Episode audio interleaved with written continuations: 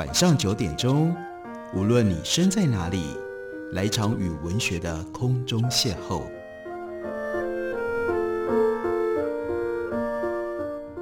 杨照谈书，邀您一同遨游文学世界，认识古今中外的经典之作。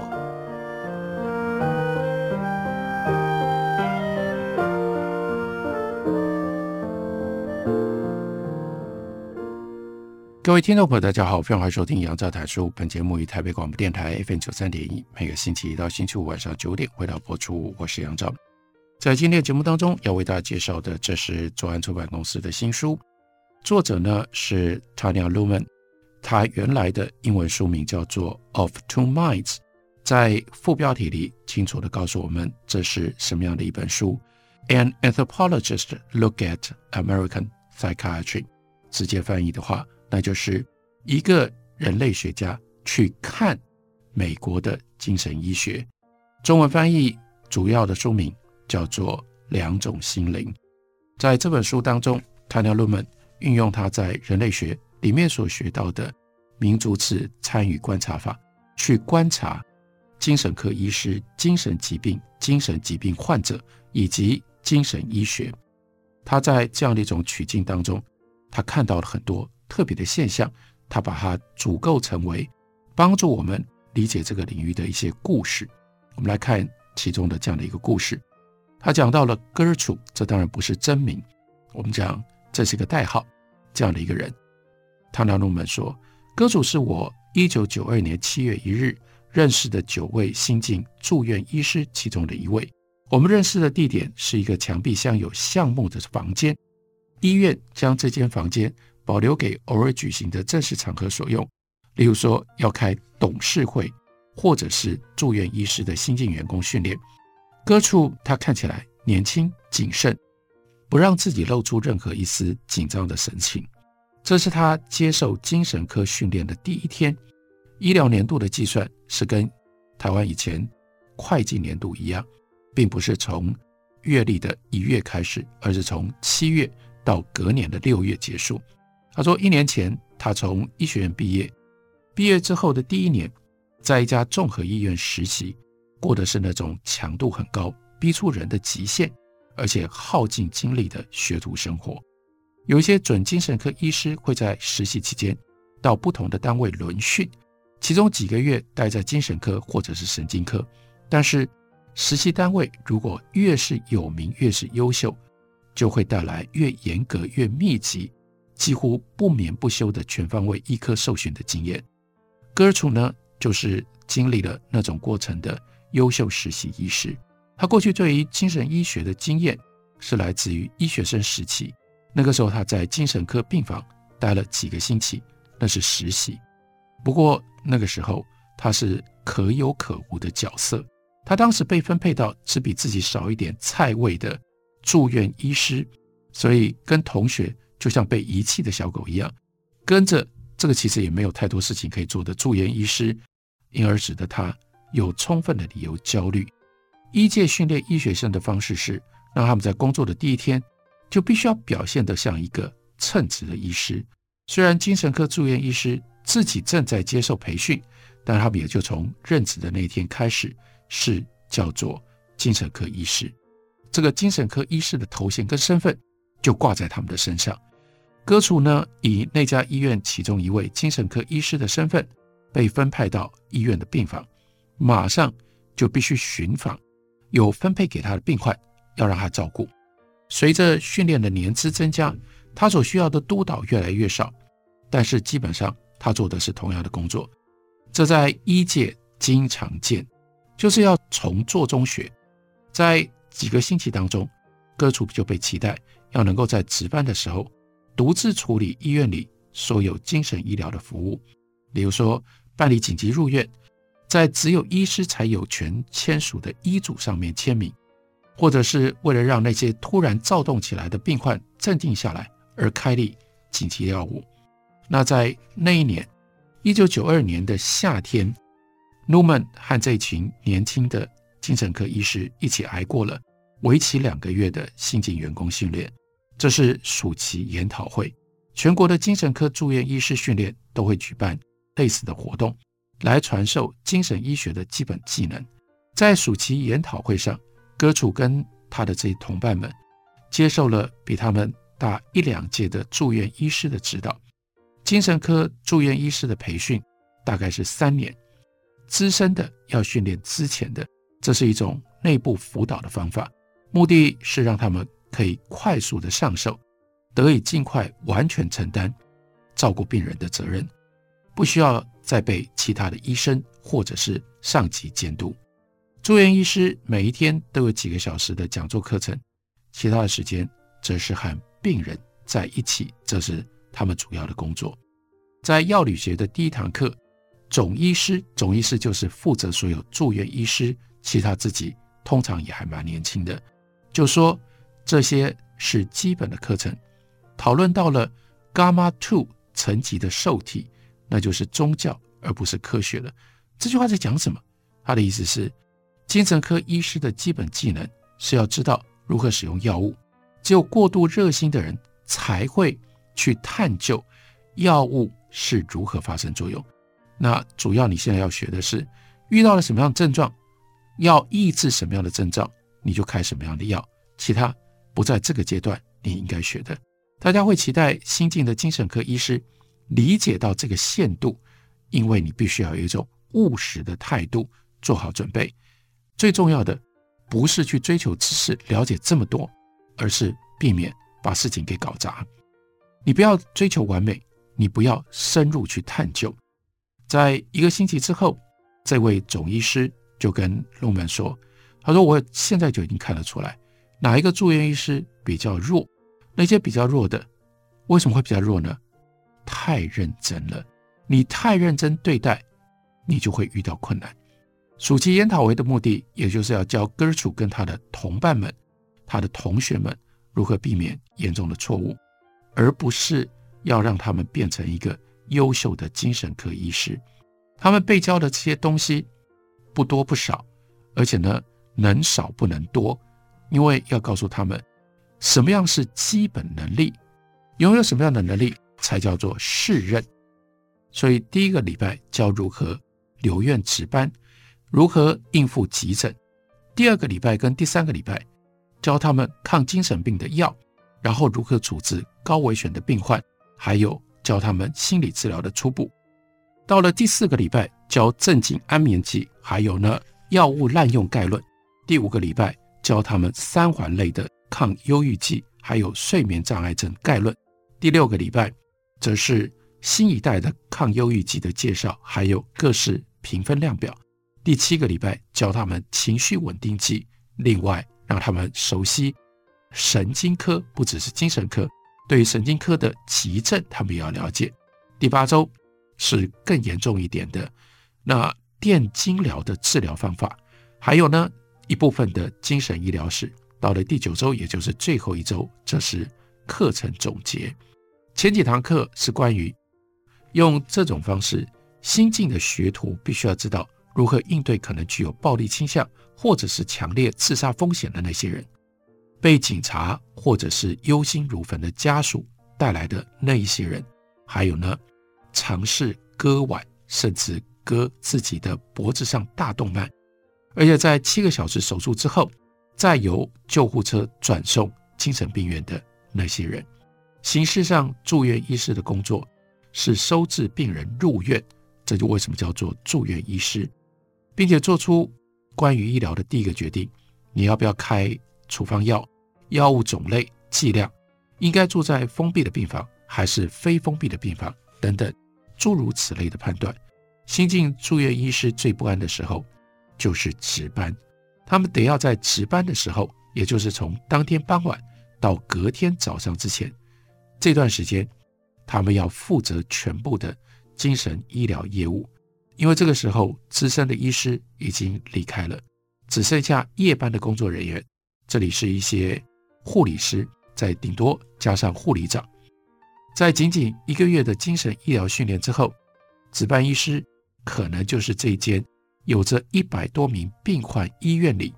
唯一的精神医师。虽然他可以用电话去联系其他的医师，但是呢，你不会希望要在半夜打电话给资深的医师，问他一个他根本就觉得你应该自己可以回答、自己可以处理的问题。所以，如果遇到患者失控，护理师会需要医师来开镇静剂，因为护理师不能开药，不能签医嘱，让他们可以对患者进行身体的约束。而且，如果有病人抵达医院，也就是说他曾经出现在一些市立医院的急诊室，并且被安排转院，医师要收病人入院，并且签署医嘱。如果有一个人当场发狂，医师必须要马上根据这个现象，决定要不要让他住院。如果患者突然对抗精神病药物发生了急性过敏的反应，值班医师也要知道该如何处理。根据预期工作量的多寡，可能还会安排其他的住院医师值班，协助办理入院，或者让紧张的新手有人可以问。通常最初几个月会有比较资深的住院医师留下来帮忙，但并不是每一次都会这样。尽管对于病人各种状况，甚至对住院医师的工作，都还不是很熟，但是既然你现在就是一个医师，你就得要装的表现的好像知识丰富、经验熟练。所以总医师就告诉他们：当你值班的时候，有一个人从入口的地方走进来，然后呢，他狂按紧急号码到医院的电话，你跟这个卡特小队长过去检查，夜里前往远处建筑查，都必须要有保全陪同。就问这个家伙为什么打紧急电话？他说他大概有想要住院，但现在不是很确定。卡特小队长，这是保全人员，很受不了，厌倦。你问那个家伙为什么要住院，为什么要进来？他说就只是，然后声音逐渐的变小，以至于无声。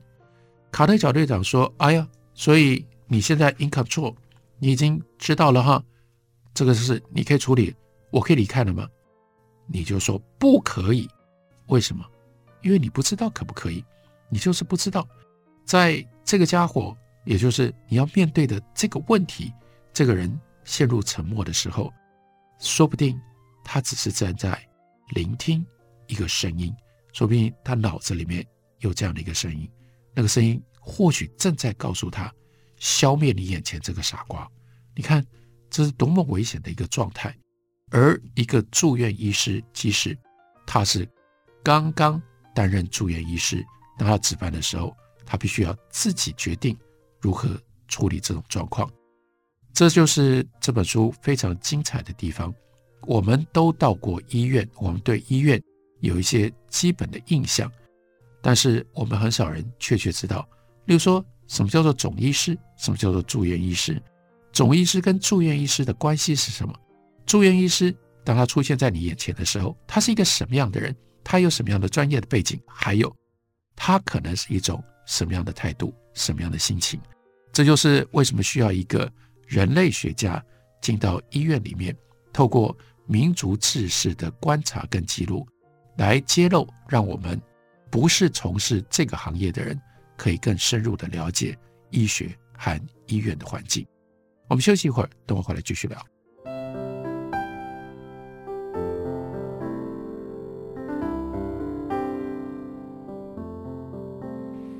听见台北的声音，拥有颗热情的心，有爱与梦想的电台，台北广播 FM 九三点一。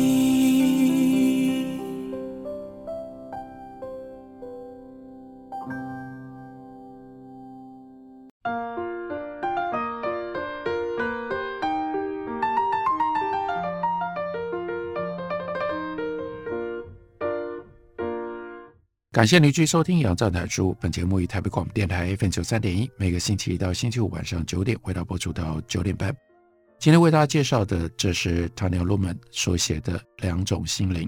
我们继续跟随着 Lumen 来看一下这个年轻的精神科住院医师戈楚的故事。他说，在八月的时候，我和戈楚一起值班。前面休息之前，跟大家介绍过值班是怎么一回事。尤其是对一个年轻刚刚开始值班的住院医师，戈楚显得非常的不安。这个晚上是戈楚第一次值班，他已经受训了一个月，所以这个时候他得对自己做的每一个决定，不只有医疗的责任，还有法律的责任。还有得到了一些帮助，例如说晚上会有比他大一届的住院医师跟他一起轮值部分的时间，但是大部分的夜里他必须独自一个人，除了陪他的。是到处看看的，没有专业背景的人类学家塔尼亚·鲁门，而戈楚他必须要在不同的大楼之间来回穿梭，他要拿着对讲机，让总机接线员随时可以找得到他，把入院手续分配给一个或两个还留在医院的其他住院医师，负责签精神药物和身体约束的相关医嘱，搞得他要自己完成的入院手续还要搞定。非得要由他自己完成的入院手续，还要试图争取足够的时间吃饭。如果可能的话，换上白天医师从来不能穿，但值班的时候被允许穿着的便服。接下来我们看一下值班的环境。龙本就告诉我们，医院到了晚上是一个会让人感到毛骨悚然的地方。这间医院呢，位在郊区，有很多预排的入院病患。也就是说，他们的医师会先来电安排住院治疗，然后呢，病人就在工作日的某一个阴郁的午后来到医院住院。但是，除了那些预排的病患，另外有很多患者是在下班时间无预警的情况底下来到医院的。他们常常是被警察或者是悲伤绝望的亲属，先是带到市立医院的急诊室，那因为市立医院没有床位，又被送往。郊区的医院，即使是大型的私立医院，在午夜之后也会让人觉得非常的陌生，因为一个人都没有的时候，空荡荡的医院一定有长走廊，它会有一个回音的效果。这个回音的效果改变了。那这家医院有着成排展开的建筑物，每一栋包含了不同的病房，让它在外表上看起来很像小型的 liberal arts college。那也就让 Tanya。他在白天的时候，他要努力的不要把病患误看成为认为是学生。可是晚上就不一样，这里变得空无一人，大楼之间一片漆黑，只有昏暗的光线微弱的冲开黑暗。不管傍晚有多少住院医师散布在医院的各个角落，都仍然这个地方显得很荒凉。保全人员就说，入夜之后，医院里最危险的生物是什么呢？是浣熊。但是最让人神经紧绷的是，午夜时刻独自待在精神病院的黑暗森林。待在那里的时候，龙门说：“我会不断对自己坚决地重复保全说过的话，告诉自己说不要怕，不要怕。最恐怖的也不过只有浣熊而已。那戈楚呢？戈楚整夜平安无事地待在那里。”但是他的个性像其他许多医师一样，对要用自己不理解的方式来处理病人突发的状况，他会相当的不安。他似乎什么都能够胜任，就像一个负责任的姐姐，既能够看好弟弟，又会洗碗。他不喜欢只要会做就好的这种标准，他不会放任自己。他担心，如果自己在没有充分了解的情况底下，假装有足够的能力，他的病人可能会因为罹患了。古怪却未被诊断出的疾病，而遭遇到可怕的结果，比如说甚至会死亡。戈楚呢是一个学习扎实而且成功的大学生，他就是那种会获得很多医学院入学许可的人，然后透过努力，直到变成班上最好的学生。就跟许多精神科医师一样，他很害羞，而且总是很含蓄。他喜欢参加派对，但也会在喋喋不休的团体里觉得有一点尴尬。他看起来似乎把自己的一切都打理得很好，但那是因为他完成了其他人要他预期期待他去做的事。这一点使得他有一点点 bitter，有一点点愤世嫉俗，而且多疑。他抄了很多的捷径，但是他还是得要仰赖别人给他的指引，才能够胜任一份还没有被训练到可以做得很好的工作。这让他很困扰，让他很不舒服。所以他的 bitterness 就反映在这段话，对 Lumen 说：“他说 It's all politics，全部都是权力斗争。你所学到的，巡房的时候要怎么说话，怎么跟病患说话，怎么跟护理师说话，其实都是 politics，都是权力，就是要你摆出我的地位比你们高，我比你们有权利的那种样子。然后呢，要求你是透过错误，还有 apprenticeship 学徒式的训练来学习，而你学到的这些，并不都是一致的。有时候不同的人会给你不一样的建议，老师跟医生不一样，这个医生跟那个医生不一样，上一代的医生主任跟新一代的年轻的总医师说的也不一样。刚开始你充满了理想，接下来你会开始避免，你只是为了想要。避免持续的犯错，护士会打电话来跟你讲说，我们已经把某某人给约束起来的，用的是脚踝跟手腕的约束带，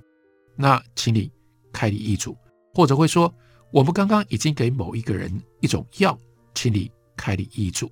他说，我刚来的三个月，他们这样做没关系，因为之后我会更了解这些人，了解是不是可以相信他们的判断。刚来的时候，你别无选择。护理师已经做了，他才叫你签医嘱，等于是要你替他们的决定、他们的行为背书。他说：“但是我是承担法律责任的人呢，我做事的合理性、正当性在哪里？如果是一名在这里工作二十年的护理师，要在七月的某一天给刚刚来上班工作的住院医师说服他去做某一件事，这到底是什么样的感觉？他们不得不逼迫我。”去同意他们的做法，但是这在我的眼中是乱七八糟的做法，是很不对劲的。就像是在说，身为一个值班医师，我必须变成电话里的看门犬，我要去保护这些护理师，不收那些会让他们觉得很难照顾的病人，而不是我自己决定病人应不应该住院，而是护理师不会喜欢去照顾这些病人，好吧，算了，最好就不要让他住院。另外，我还有这种责任要保护医院，我还得有的时候要多收一点病人，要不然呢，医院没有收入，医院就会破产。我根本不可能同时做得到这些啊！这就是哥楚的反应。哥楚之前的培训计划主要是在一间大型的精神科专科医院里执行。在 Lumen 去做田野调查的时候，这个医院呢有九个病房，每个病房收治不同的病人群，有忧郁症的。有创伤症候群的，或者是呢有饮食障碍，主要就是厌食症的患者等等。哥楚跟他的同事，他们会在三个病房里轮调培训，每个病房呢待四个月，同时轮训的期间会从他们待的病房当中指定一到几个病患作为他们的叫主责病患。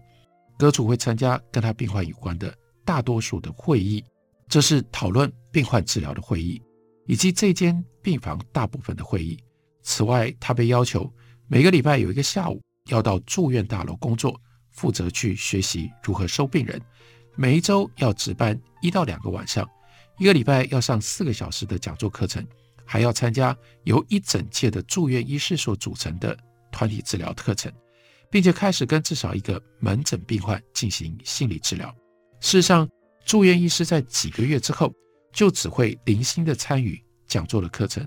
在某一个住院医师的训练计划当中，教学负责人拿出了出勤表，但是即使你要点名，住院医师仍然不会常常去出席，因为他们会不耐烦地说，他们现在的责任，真正要做的事情是照顾手上的病人，而不是唯命是从地坐在课堂上。住院医师真正学到的东西。是他们必须要做的，是在做中学，而不是在听课的时候学习。收病人住院、诊断、判断、给药，并且为病人做心理治疗。在哥楚他必须掌握的所有的技能当中，最重要也是最受考验的、最会被摊开来解释的，是他收病人住院的能力。这个 admission 住院看起来好像很简单。但其实充满了各种不同的仪式，这是一个复杂的过程。这个过程呢，就是要判断叫做不健康的人，他的程度不健康到由叫做 ill person 变成 patient，那就要把定义分类成为病人。接下来呢，要产生资料，几张纸，这几张纸就是这个人他变成了病人 patient，在整个住院期间，甚至延伸到住院之后，这一贯会被阅读的文件，随着住院治疗持续的进行，会加上去越来越多的纸，越来越多的资料，有护理记录、精神科医师的病历、职能治疗师跟社工师的记录等等。之后每一次住院就会增加更多的病历，这个病人就会有一个病历夹，写着他名字的文件夹，它的厚度会一直不断的增加。只会增加，不会减少。一英寸、三英寸，比较老的精神科病房的病人，他们的住院时间很长，病历记录量很大，他的病历夹甚至呢可以有一英尺三十公分那么厚。你会看到住院医师驼着背或者是绷紧着肩，从病历室拿出这些旧的病历夹。所以为什么他要驼着背、绷紧着肩？因为这么多的病历。那就很厚很重哎，医护人员每看病人一次，医师会诊或者是护理师轮一次班，或者是职能治疗师来做一次治疗，就要在病历夹里加上一份记录，要读这些厚重、接下来各式各样不一样的在那里折角的病例。你先要找到这名患者的入院的病例，它是一份打字而非手写的简洁的摘要，解释了这名患者为何来到这家医院，以及当时医师对他的看法。而为了要写出这样一份病历，医师要对患者进行会谈，并且记下几段的文字。这些文字是患者在医院就诊的医疗以及法律的依据，并且为疾病的识别提供了依据和论证。所有这些东西都是细节，但是这些都是在医院当中必须由人来面对，由人来处理。我们在看待医疗的时候，我们经常忽略了这背后的所有这些人的因素，所有这些人的因素，才真正构成了什么叫做医疗的行为。还好有像 Tanya Lumen 他所写的这种书，用人类学家的眼光，如此巨细靡遗的，而且凝缩成为像歌楚这样一位住院医师的故事，来让我们进入到这样的一个世界，而且让我们去体会这样的一个世界。并且指出了这个世界当中的种种现象与种种问题。这本书书名是《两种心灵》，左岸出版公司的新书，介绍给大家，推荐给大家。感谢您的收听，明天同一时间我们再会。